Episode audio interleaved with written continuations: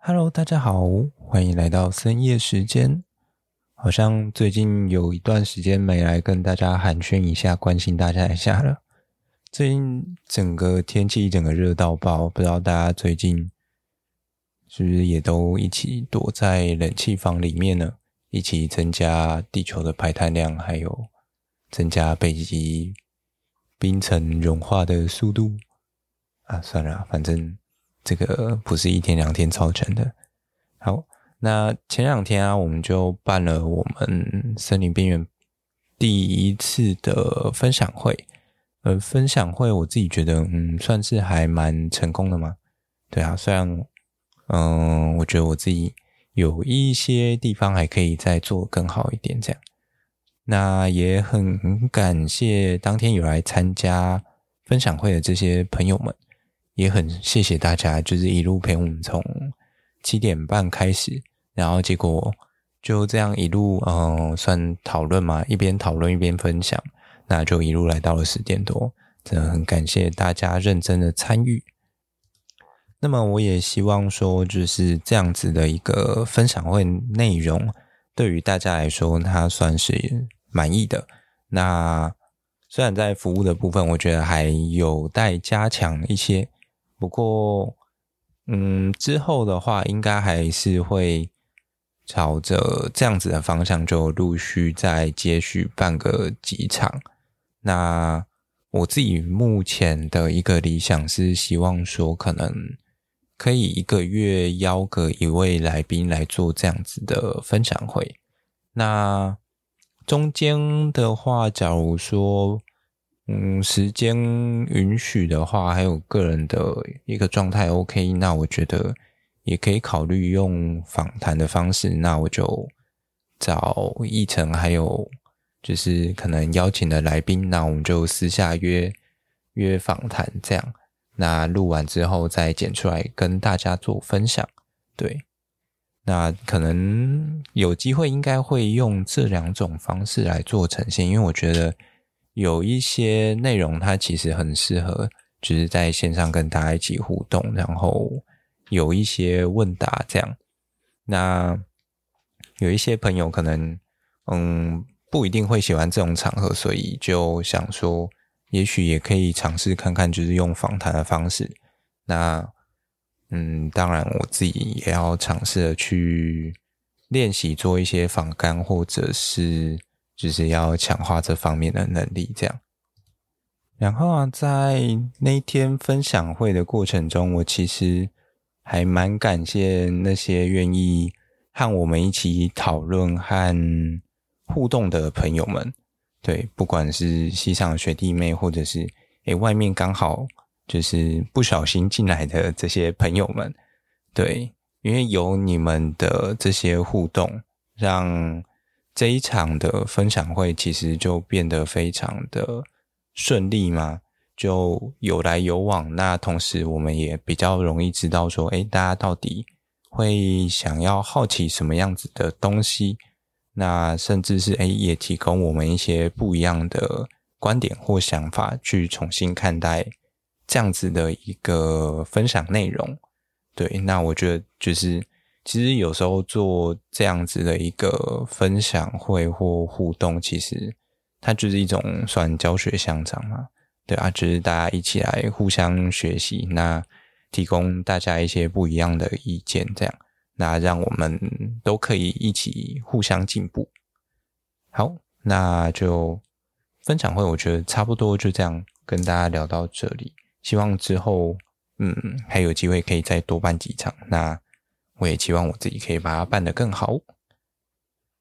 接下来的话，我想说。我前几天其实我觉得有聊跟朋友聊到一个蛮有趣的议题嘛，或内容，对，那我想说可以可以在这里拉出来，稍微跟大家简单，应该应该应该聊起来就不简单了，对，稍微聊一下，对，我们讨论到的一个问题是，就是嗯，它的核心是围绕着大学教育这件事情。对，我们应该说它是一个起始点嘛。我们一开始就是在讨论说大学教育它到底在做什么，因为我们刚好就发现到了一些现象。在过往的节目中，其实我也大致上有提过一些，像是其实，嗯，我觉得现在其实蛮多的一些大学生也好，或者是一些系上的学弟妹，其实并不清楚他们未来的职涯方向到底会在哪里。而且，尤其就农学院来说啊，我们也发现说，在多数的时候，都只能往一些公部门发展。对，我觉得这算是一个蛮特别的现象。不管是从什么林务局啊、农改场、苗改场、农事所、林事所、毒物试验所，然后什么县市政府的农业课，然后再来可能就国家公园之类的。对，那嗯，反正就我们就聊到说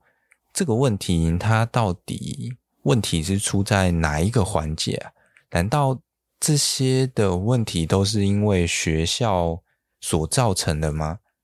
像我最近啊，也在方格子写了一篇跟职涯有关的文章。对，因为刚好就看到，哎，最近有一个征文主题嘛，叫不务正业。对，那我自己觉得，其实我就是一个算森林系上面，呃，也算不务正业的人嘛。对，虽然我一直以来都是一个想要往。本科专业发展的人，对，但是走到后来，为了要实现这样子的一个，嗯、本科在本科系发展的理想，所以只好哎、先从不务正业开始干起，这样，那所以就开始写了这样子的一篇文章。而在其中啊，其实我觉就是在写这篇文章的过程中，我就在思考一件事情，到底是。产业没有让我们看见未来呢，还是我们没有让这个产产业看见它的未来在哪里？又或者是到底是市场不懂森林系的价值在哪边，还是森林系不懂市场想要的价值是什么？对，我觉得这两个问题其实还蛮有趣的。那嗯，反正以我这个人的个性来说，我觉得会跟你说，真没有一个标准的答案。对，它一定会有非常多的层面会需要，嗯，与其说是需要，应该是说可以去进行比较深入的探讨吧。对，那我自己觉得，有时候其实在这种众多的现实面前啊，就是钱它就会变变回一个普世价值啊，钱哪里多就会往哪里去嘛，很现实。像现在半导体、高科技业钱多，那大家就会开始往那个方向去转，那大家就会开始，嗯，可能就是去填一些像是机械啊，或者是电机之类的产业或科系嘛，然后再不然就是，哎，现在可能 AI 发展还还有资讯科技的一个发达，所以大家就开始努力的学 coding 嘛，对啊。想想办法让自己不要被时代给淘汰。那其实在，嗯昨天议程的分享当中，他其实就提到说啊，嗯，我们其实是需要一直不断的，呃，就是去进行这样子的一个滚动式的调整嘛，就是不会有一个这么。算是长远的职业吗？或者是一份工作可以让你就是一份一次安居到老？就是现，我觉得某种程度上是因为现在的社会它变化的速度太快了，然后再加上我们大家其实当生活过到一定的程度之后，就会开始修胖修胖嘛，对啊，那你就会开始有更多的一些欲望也好，或者是追求也好。对啊，那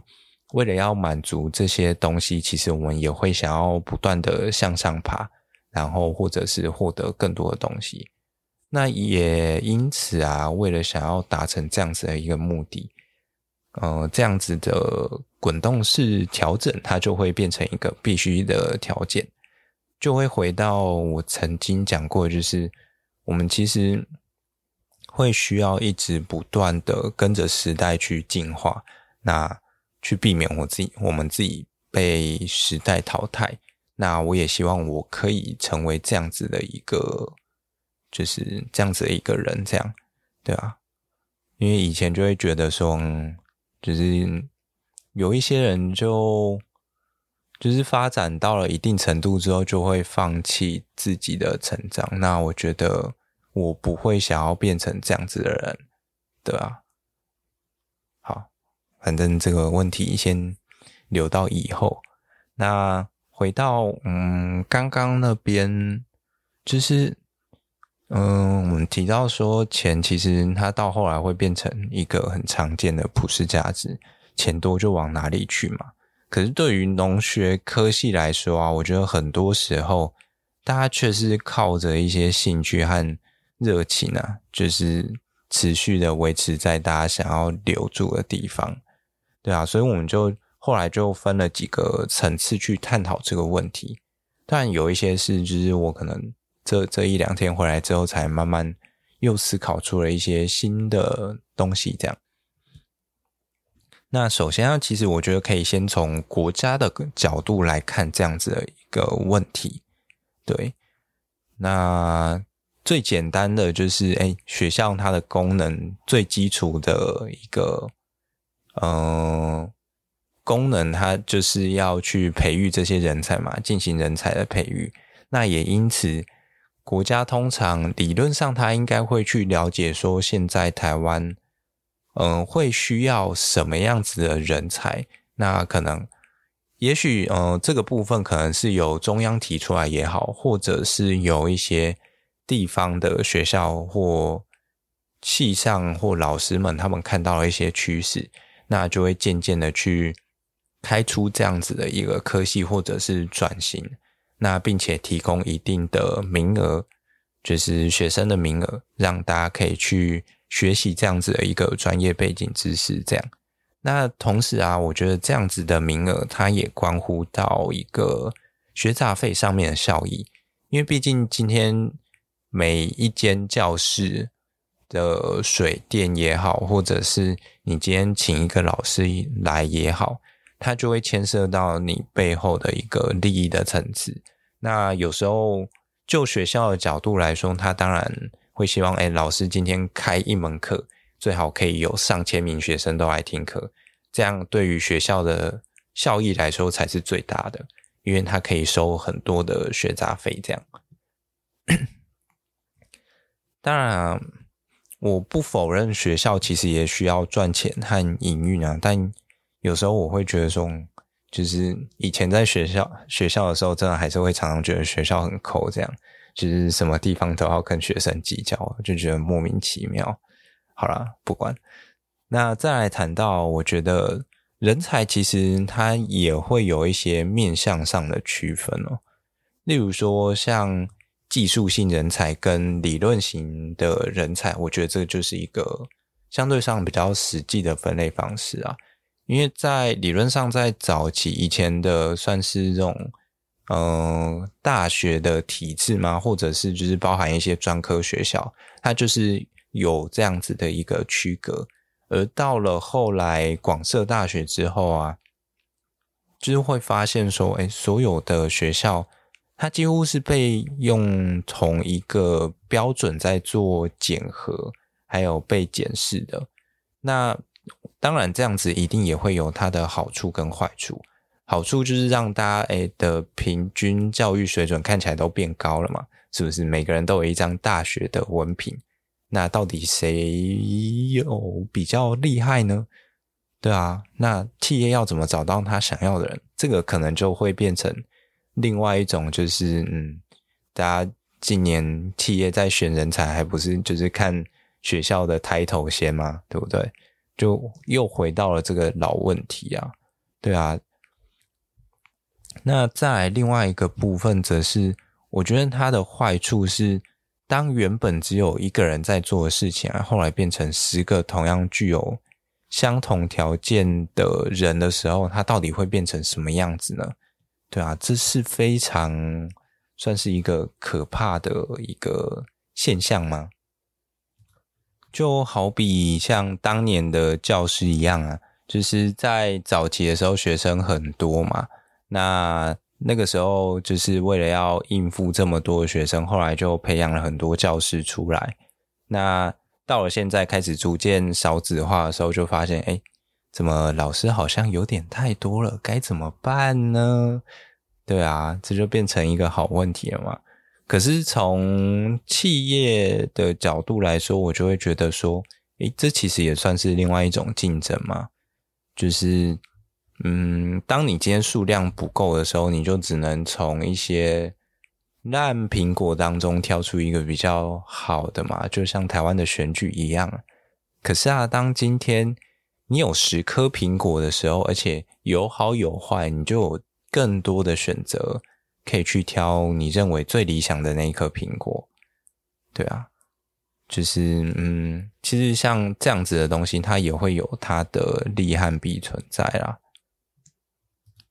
然后啊，另外一块是，我觉得大学它本身的培育方式哦，它就不是一个以技术导向为培育目的而设立的嘛。嗯，就是我自己会认为说。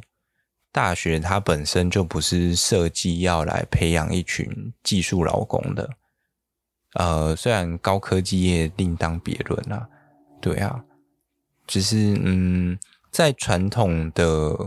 领域上嘛，其实，呃，我觉得它的分工是非常的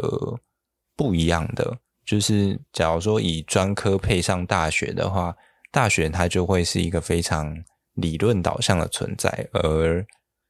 专科学校它通常就会比较偏向是技术性为主，要解决一些实务性的问题。可是啊，假如说今天嗯有了一堆大学之后，那么这些缺少的技术工要来要由谁来做呢？而且我们现在人工越来越贵嘛，那么这些嗯算是。机械设备自动化的部分到底有没有办法跟上呢？这又是一个问题。然后再来下一个啊，是理论跟技术之间，我觉得它它们本身就是会需要互相扶持的。你今天有了一个理论，那你就会需要一些实际上的技术去辅佐，或者是去执行，去测试你的理论到底有没有问题啊。然后当今天你在嗯、技术执行到一个阶段的时候，他一定会遇到一些瓶颈，而这些理论派的算学者嘛也好，或者是这些人员也好，他们要负责的事情就是将这些技术上遇到的瓶颈，重新再拿回理论层面重新探讨，然后想办法去提出更好的解方。那理论上原本他应该会有这样子的一个。相互的，嗯，算是协调嘛，或互相的扶持。可是啊，当今天广设大学的时候，技术导向越来越缺乏，它最后就会变成说，诶，最后就只剩一张理论派的嘴在一直说话。可是这样子的状况下，真的能够有什么实际的产出吗？这个问题就会非常大，就会变成说，诶，理论上都可以啊，但实际上，哦，问题有够多的。而且这件事情啊，已经不是理论上会发生，而是实际上，光是在林业界，我觉得就有很多这样子的一个现象。尤其很多公部门和企业之间，他们沟通就会遇到很多这种问题啊。那嗯，不然举个例子好了，就是嗯，我觉得有时候也跟一些制度层面会有关系啊。那我。举一个比较容易理解的，好了，嗯，不然我们来举造林。造林的话，大家都知道说，哎，原则上种树的时候，它会需要一些水嘛。那不然的话，树很容易种出去就干干死了。而在台湾要造林的话，我们通常就会挑可能过年前后一路到清明节之前这一段时间的。就是天气会相对比较稳定，而且种下去之后，通常就比较容易会有雨水的灌溉，可以去减少造林的一些成本。这样，对。那可是啊，造林的苗木要从哪里来呢？就是一般来说，造林的苗木啊，呃，有几种方式嘛。你要嘛就自己培育。那再来，在台湾的话，很多时候都是去跟林务局进行申请的。但是啊，跟林务局申请会有一个蛮大的问题存在，就是，嗯、你在申请这些苗木的时候，其实，嗯，林务局那边他们也是会需要去执行一些有点像预算和业务业务方面的一些 case 要跑。但是啊，你今天假如说，哎，你在过年之前，你就提出一个一份呃苗木申请计划，要去跟他们要苗木的时候啊，他们就会跟你说，哎，他们今年的预算还没有编好，或者是整个计划还没有下来，所以呢，叫你可能之后再来申请之类的。哇，我今天造林还要配合他们林务局的一个预算编列哦，我的妈呀，这样我的树还要种吗？然后再来是，哎，我今天好不容易拿到苗木了，哦，没错，我拿到苗木了，但是雨季已经过了，我要怎么种啊？这个是非常实际的问题。但是，假如说，哎，我们今天没有一些配套的方案或措施去协调的时候，它就会变成这个东西，它非常的理论派。哦，对啊，理论上应该要这样，但实际上他妈有够难解决的啊！对不起。不小心，嗯，骂骂的有点凶，对啊，但可是有时候就是对于一些小农民来说，他们就是他们今天到了林务局，他们只能拿到这样子的一个回答。对于他们来说，他们有心想要做这件事情，可是却常常会碰壁。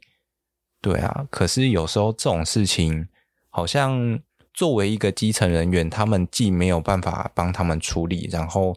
把这个问题推到上头的时候啊，上头又好像又不是很接地气，或者是哎，今天有新的那个主管可能还没有爬到具有这样子的一个权力地位的时候，他也解决不了这些问题，那就变成说很多事情就会一直卡住，就很麻烦。对啊，那有时候嗯，可能好一点的，说不定嗯，就是。大家也懂啊，就是有时候可能可以靠一些关系，哎，事先处理一下，让这些流程可以跑得比较顺。但我觉得有时候为了要保护这些公务人员嘛，对啊，因为他们毕竟还是必须得依法行政，所以有些东西我觉得真的没有上头的一些算是。许可吗？或者是一些明定的配套措施的时候，这个东西不管是对谁来说都没有好处，对啊。那这这个就是理论派有时候很大的一个问题存在。不过啊，这些东西其实，嗯，只能说它都有它的时代背景存在啊。那我们现在能做的事情，就是逐步去改善这些比较会有问题的地方。那反正问题。总会越解决越多嘛，就跟科学一样啊。不过反正该做的事情还是得做了。那接下来我觉得就是延伸到个人探索部分，因为嗯，我觉得政府层面的东西大概就是这些。然后从这样子的一个层面啊，看到个人探索层面的时候，就会发现说，学生到底。有没有一个足够的空间和时间来探索自我？我相信啊，应该大多数的人都跟我一样，就是我们在过去大多数的时间，其实都被逼迫的在念书和考试。诶，当然，可能也有蛮多听众都是正在被逼迫念书跟考试的那一位。虽然有时候，嗯，会觉得说这是一个非常。不合理的一个体制吗？但我必须说，嗯，有些书真的还是该念啊，对啊，有念真的会有差。你的教育水准有到那个水平的时候，很多的思维和想法是不一样的。但问题不是出在这些知识和内容，而是出在。获得这些知识和内容的一个过程，到底发生了什么样子的问题？对，那这个是教育层面的问题，我觉得这个有有机会再慢慢讨论，对啊，因为我嗯一路走过来，其实也是算有蛮多想法的嘛，对啊，尤其是我自己也曾经为了就是上一些课，然后特地跑去修教程，就为了了解他们到底在干嘛，然后还有就是嗯，因为当时学校有一些特殊的课程，只能就是在教程修，所以我就那时候就嗯很干脆的就跑去修了教程，这样虽然没有后来没有把。把所有的课都上完就是了，对啊。那回到个人探索部分呢、啊，就是我们大部分的时间就是在念书时期，其实大部分都是被逼迫的念书和考试嘛。可是啊，当我们要做出一个影响我们人生重大抉择的时候，那时间却非常的短暂诶。大家想一下哦，你你们。嗯，就是你们念书一路念到高中好了，在这段期间，你们真的有好好的去想过自己未来到底可以干嘛吗？或者是学校真的有告诉你说，诶，你可以怎么去探索自己的兴趣？然后或者是，诶，我们提供了什么样子的资源，让你可以去尝试的探索或寻找说，诶，你可能可以往什么样子的方向去发展？对啊，而不是嗯单纯做了性向测验，然后就对外宣称说哦，我们很在意学生的一些想法，还有他们的志向，然后我们有协助他哦，对，就是靠一份问卷啊，问卷没了就没了，对啊。那我知道也有现在很多的老师们想要去尝试和改变这样子的一个情况，对啊。那原则上个人非常的支持。那回到呃人生抉择部分，就是我觉得就是嗯，通常大家会认真思考要去选什么科系的时候，那个时间点大概已经在高二或者是高三了，甚至惨一点的就是哦，可能考完试之后填志愿的当下再来筛选掉所谓，他不喜欢的那些科系啊，剩下的就全部排上去这样。那因为像。我自己原则上差不多就是这样子的一个模式。在我当年学测才刚出来没多久，对，那我自己其实比较偏好指考，因为它就是很干脆利落这样。那我当年的做法就是，嗯，反正就是去考试嘛，考试比较容易，对吧？考一考，嗯，最后的选择自己会出来嘛，因为一定要填志愿。那我自己就。很喜欢三类的东西，但我并不知道说我到底喜欢的，呃，细节到底会在落在哪里，所以我自己就很干脆的把我不想要，或者是诶，我觉得我对这东西没兴趣的那些科系全部抽掉，然后剩下就是按分数高低一路填进去，然后剩下交给老天爷决定这样，对啊。我想应该也有很多人，大概就是就是用这种模式，然后最后也许可能进到了哎，觉得自己还觉得还不错的一个科系，或者是有人进去，然后就发现，我靠，我走错路了，是不是该准备重考？可是已经大二大三，该怎么办？哦，这种就很惨。对啊，那呃，过了这一关之后，进入到大学，我自己觉得啊，比起一些理工学类的学科来说，农学相关科系的实习机会哦，常常都少得非常可怜，而且就算有啊，也大部分都是一些公部门的为主。那这样子的话，其实我觉得它的意义有时候就没有那么大吗？就是。嗯，我自己会觉得啊，就是现在的学校和企业有时候关系真的非常的疏远，甚至啊，某种程度上，我觉得，嗯，有时候会让我觉得有一种跟产业脱轨的感觉哦。那为什么会有这样子的现象产生呢？呃，这块其实我没有到非常清楚。假如说，哎，各位听众有一些想法的话，也欢迎。稍微留个言让我知道一下，对，我其实算是真的蛮好奇的。我自己能想象的就只有什么，因为走太近会有什么官商勾结的问题啊，或者是贪污的可能性。嗯，那或嗯，就是不知道这块我真的很难去想象到底为什么台湾可以搞成这样，对啊，那嗯，我自己的看法是，单纯用这种阻挡的方式去阻止一些不好的事情发生，它真的不会是一个好办法。就像是大禹治水一样啊，他做的事情是在疏通河水，让这些水可以去他想去的地方，对，而不而不是说去阻止这些水流，那让它一路淹到溃堤这样，那最后的这个结果其实会蛮惨烈的，对啊，那像就是和台湾相比之下，我觉得至少在。我浅薄的认识当中，我觉得国外的学校和企业他们的关系是非常良好的，也有很多的就是这种企业和学校合作案，嗯，就是常常可以看到这样子的一些案例嘛，或者是一些相关的嗯合作方式，对，那。这样子的好处是，他们其实可以更了解彼此的一个需求。那另外一方面，就是除了不要让学界跟产业脱轨以外啊，我觉得更重要的是，它可以提供这些学校它有一个很稳定的一些金流。对，因为像对于一间学校来说，它有时候它的。资金和预算来源是非常有限的，对，尤其当今天是一间国立大学的时候，他三不五时就要跟中央要钱嘛。那当他的名字没有台清交成正的时候，嗯，那个钱就会一路瞬间下降到少很多。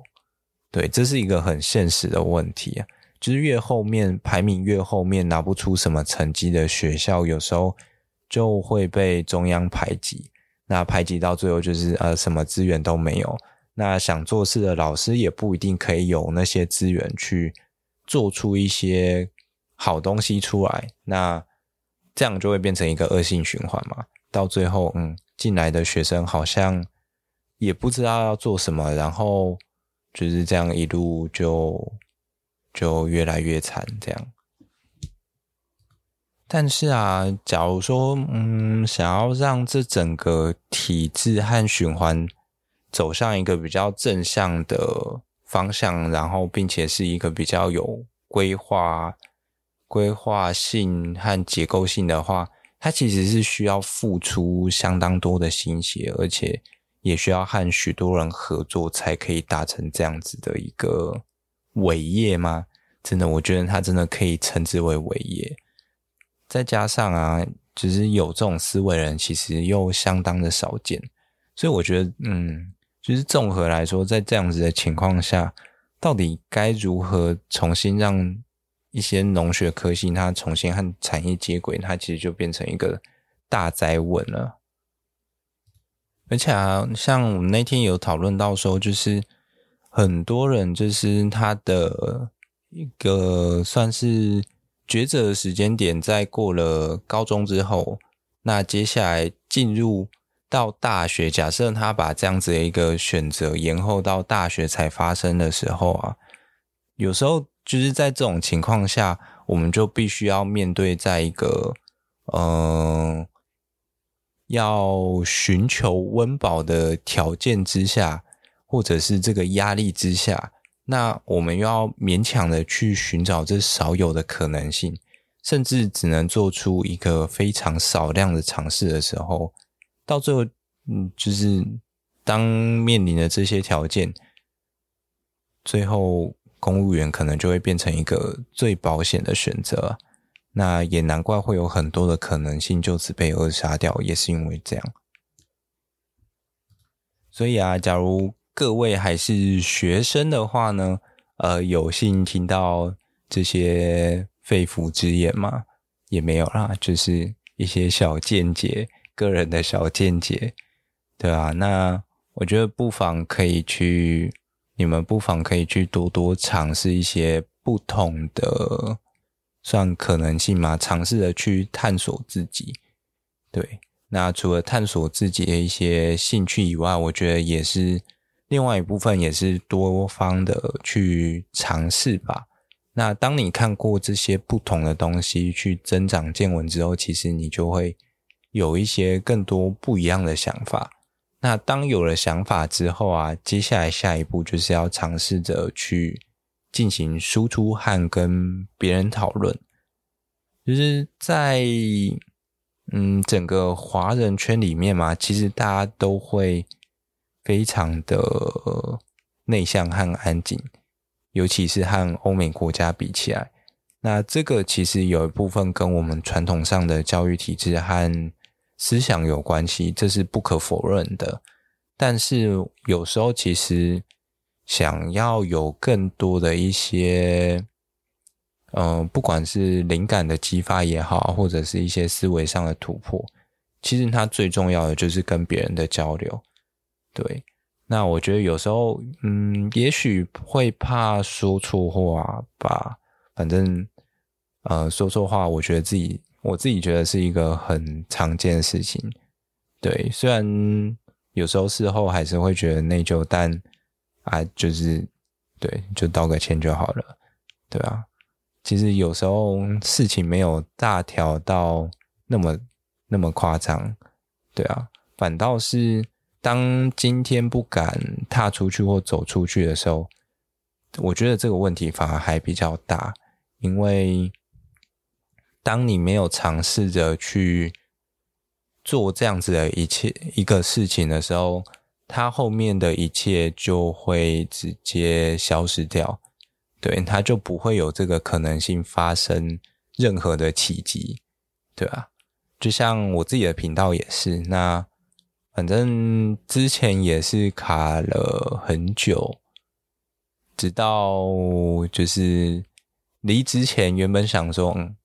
好啦，先把器材买进来，然后软体载下来，该做的事情就开始慢慢的尝试去做看看，这样，对啊，然后后来一个不小心就离职了，啊，离职之后就不小心开始把节目做起来，那。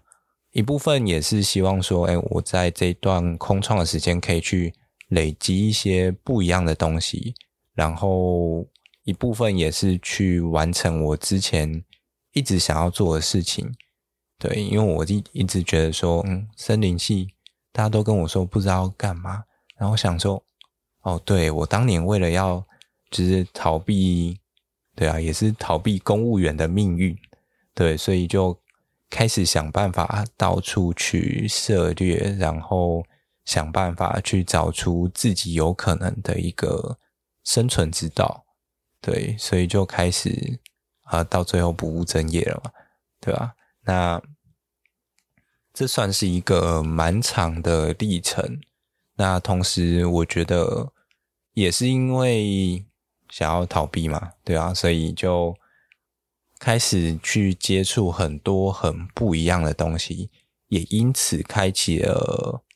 我对于整个就是农业圈吗？对，算是大农业圈的一个视野，这样对啊，认识到不同领域的人他们在做什么，我觉得其实是很有趣的。而且更有趣的是，有时候大家可能会发现说，有一些东西啊，它其实是。一样的概念，但它只是被搬到了不同的地方进行运用而已。这也是，嗯、我觉得这算是我后来学到的一个技能吗？对，这算是一个技能之一。因为大家有时候可能会发现说，哎，我的节目里面好像有时候可以看到一些很奇葩的组合嘛。除了有一部分是因为我觉得这样有很有趣以外，那我觉得也是，嗯，可以透过这种方式去进行一些联想，那借由联想和串联的方式去创造出一些新的东西，对，那这也算是我对于自己的一个期许啦，对啊，好，那想想还有什么？哦，所以呀，回过头来看到说。大学的教育，它到底在做什么？其实我觉得，以现在的大学来说，它很重要的一个部分是，他要去培养我们对于一些资料识别的能力，还有一些基本的资料收集的能力。这样，就是当你今天从国小到高中一路累积了这么多的基本知识之后啊，大学其实是去创造一个有点像是应用情境给你。例如说，当你今天哦想要种树好了，我们谈到种树的话，种树。到底要种什么树呢？那，嗯、可能你今天从种子要从哪里来？种什么树？那树要种在哪里？怎么种？那这些这些东西，其实很多人都已经把这些问题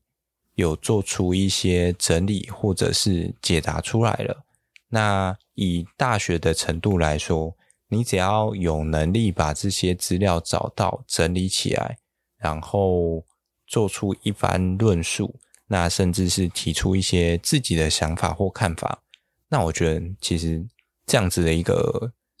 大学的，嗯，算是功能吗？或价值，其实它就已经发挥了至少有一半以上了。对，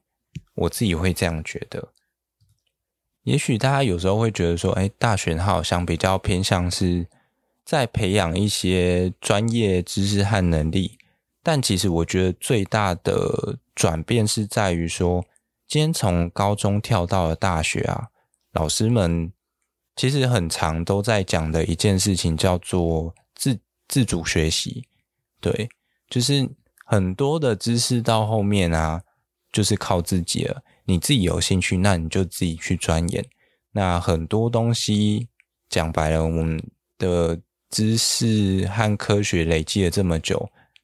就是一大座的图书馆，就是堆在网络上面。对啊，那要挖资料，其实只要你有心，都挖得出来。只是你今天拿到了这些资料之后，你到底有没有一些能力，或者是嗯，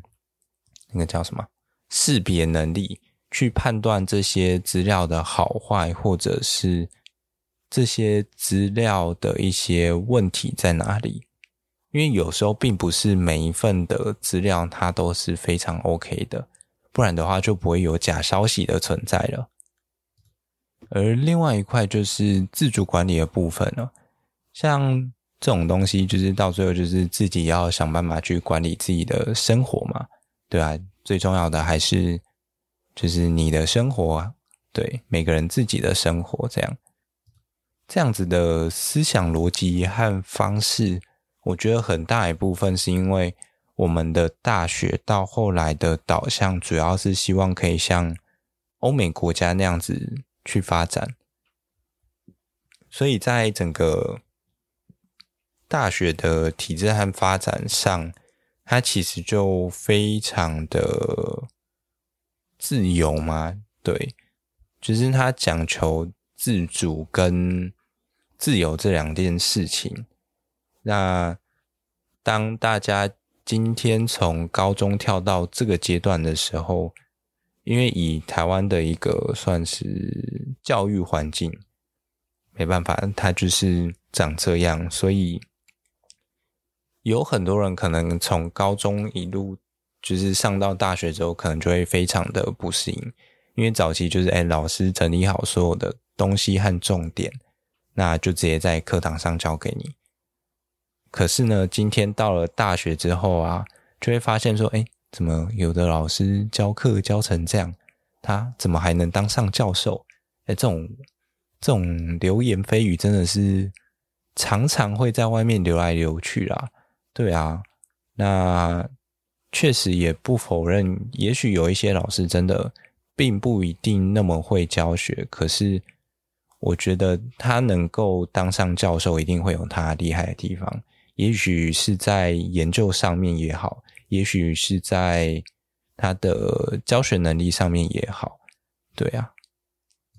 可是呢，在这个阶段里面。嗯、呃，我觉得到最后，老师已经快要接近一种亦师亦友的存在了嘛。他就是陪伴你去学习这样子的一个研究内容上面的一个朋友了，他已经不是一个单纯单方面的一个知识的授予者。对，那这个可能也是大家要逐渐去思考的一些问题啦。对啊，因为尤其今天大选，它其实就是已经是一个过渡到社会的一个历程了，所以。当往后要进入社会的时候，就是绝对不会有一个老师会跳出来跟你说：“哎，你现在应该要怎样怎样，你的钱应该要怎么管啊？放在我口袋就对了啦，赶快来订阅森林边缘。”对啊，总不可能这样嘛，是不是？哎，虽然我非常欢迎干爹干妈来赞助我，好啦，对啊，那大概就是这样子。好啦。我想这一集应该碎碎念的够多了，然后希望大家可以得到一些启发或想法。那有一些想法的话，也欢迎来跟我交流交流。对啊，我很喜欢跟大家讨论和问问题啊。其实，只是 Podcast，其实我觉得我自己后来也有去思考到说，Podcast 它的性质本来就。非常的背景音乐嘛，对，那你嗯，真的要为了一个就是嗯，可能你平常在打扫的时候，打扫到一半，诶，听到一个诶非常有趣的东西，可是你不会特地的为了这样子的一个东西去停下你手边的工作，然后还要点点开底下资讯栏的连接，然后诶再上来跟我互动，这样，对啊。假如各各位愿意办到这件事情的话，我会非常的感动。对，我可以理解那种，就是，嗯，要达成这样子的一个过程，它其实中间的阻碍实在是太多了。对啊，但是大家愿意继续听我的节目啊，我觉得也是一个非常不错的支持。这样，那我觉得这一集就差不多这样喽。我们下个礼拜深夜时间再见啦，拜。